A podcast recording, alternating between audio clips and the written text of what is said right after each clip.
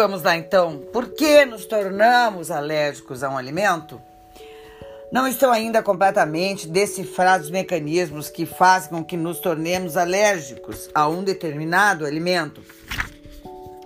Mas não há dúvida de que o intestino exerce um papel importante numa questão. Nesta, uma boa forma de compreender isso é através do que acontece com os bebês que começam a consumir o leite de vaca muito cedo. Ao contrário do leite humano, o leite de vaca modifica a flora intestinal do bebê. E com isso é muito provável que a permeabilidade do intestino do bebê já seja afetada. Se este mesmo bebê ingerir um pedacinho de amendoim aos seis meses de idade, por exemplo, uma macromolécula deste alimento pode passar pela barreira do intestino. Será então captada pela célula apresentadora de antígenos que por sua vez vai apresentar este antígeno aos linfócitos, que são os nossos soldados, que produzirão IgE para o amendoim. A criança já fez alergia ao amendoim. Esses anticorpos para o amendoim podem se localizar em diversos pontos do organismo da criança, entretanto, o mais comum é que se fixem na pele. Alguns anos depois, quando a mesma criança comer amendoim, novamente apresentará uma reação cutânea. Em adultos, uma alergia alimentar pode surgir depois de um tratamento prolongado com antibióticos que afeta a permeabilidade e permite que uma proteína alergênica invada a corrente sanguínea. As intolerâncias alimentares podem acontecer por motivos outros além da deficiência de produção de enzimas pelo organismo, muito comum a partir dos 50 anos. Muitas substâncias contidas na alimentação moderna são responsáveis por casos de intolerância. Os nitritos, que foram primeiro adicionados à carne vermelha para evitar infecção pelo botulismo, são um exemplo. Carne vermelha, como vocês sabem, eu tiro a carne vermelha da nossa dieta. Como tornam a carne mais bonita, é um blush para a carne, né? Eles são utilizados exageradamente, tornando mais comuns os casos de intolerância.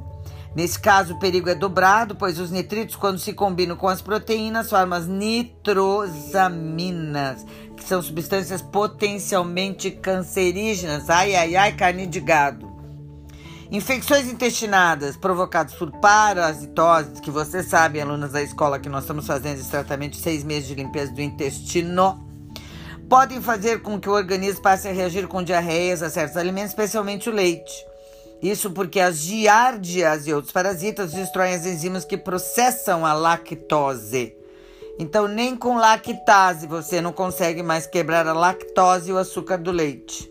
E aí dizem que o leite tem, não tem lactose. Não se trata disso. O leite que vocês estão consumindo, que tem a leite de vaca só tem mais enzima que você não produz, por isso está razoavelmente digerido.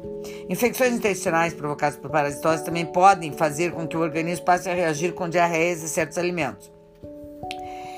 Isso é o que chamamos de intolerância adquirida, que em geral é transitória e pode ser revertida depois de um certo tempo limpando, como a dieta detox faz, da escola da dieta do sol, ou mesmo das pessoas que são apenas pacientes que fazem uh, consulta quatro vezes por mês, sem fazerem parte da escola. O ideal é deixar de tomar o leite por um período para que o organismo retome a produção de enzimas necessária ao processamento da lactose. E durante a consulta eu ainda uh, introduzo probióticos e pré-bióticos para que isso volte a funcionar razoavelmente bem. O fato inegável é que a nossa alimentação está cada vez mais complexa, mais industrializada e mais aditivada, e por isso as queixas de reações adversas têm sido bastante frequentes. A alimentação natural perde terreno no dia a dia para os sanduíches, refrigerantes, biscoitos e todo tipo de junk food, fast food e outros foods. E o pior é que até lugares onde a boa alimentação devia ser a prioridade já se renderam aos alimentos industrializados. É o que acontece nas cantinas das escolas. Atenção, pais, mães, avós. Considero um verdadeiro crime o fato de que esses lugares não se preocupam em vender lanches saudáveis, o que deveria ser o propósito de um lugar onde as crianças se alimentam. Eu me lembro muito bem de ter aumentado de peso no colégio americano, porque tinha um prensado com maionese e ketchup. E quando eu vi que eu aumentei aquele tanto de peso, eu passei a emagrecer, fiz 20, acho que uns 20 quilos em seis meses. Tirei o prensado e coloquei a banana. E, e aí que eu me tornei eh, estudiosa da nutrição, né? É realmente uma pena que poucas escolas se preocupem com essa questão. Como é que a gente faz o diagnóstico da alergia alimentar? É uma questão complexa, mas hoje em dia alguns exames já nos ajudam bastante a descobrir não só as parasitoses intestinais, ou seja, qual parasita está atacando você e que alimentos você é alérgica. Um beijo Cinco minutos fechando agora.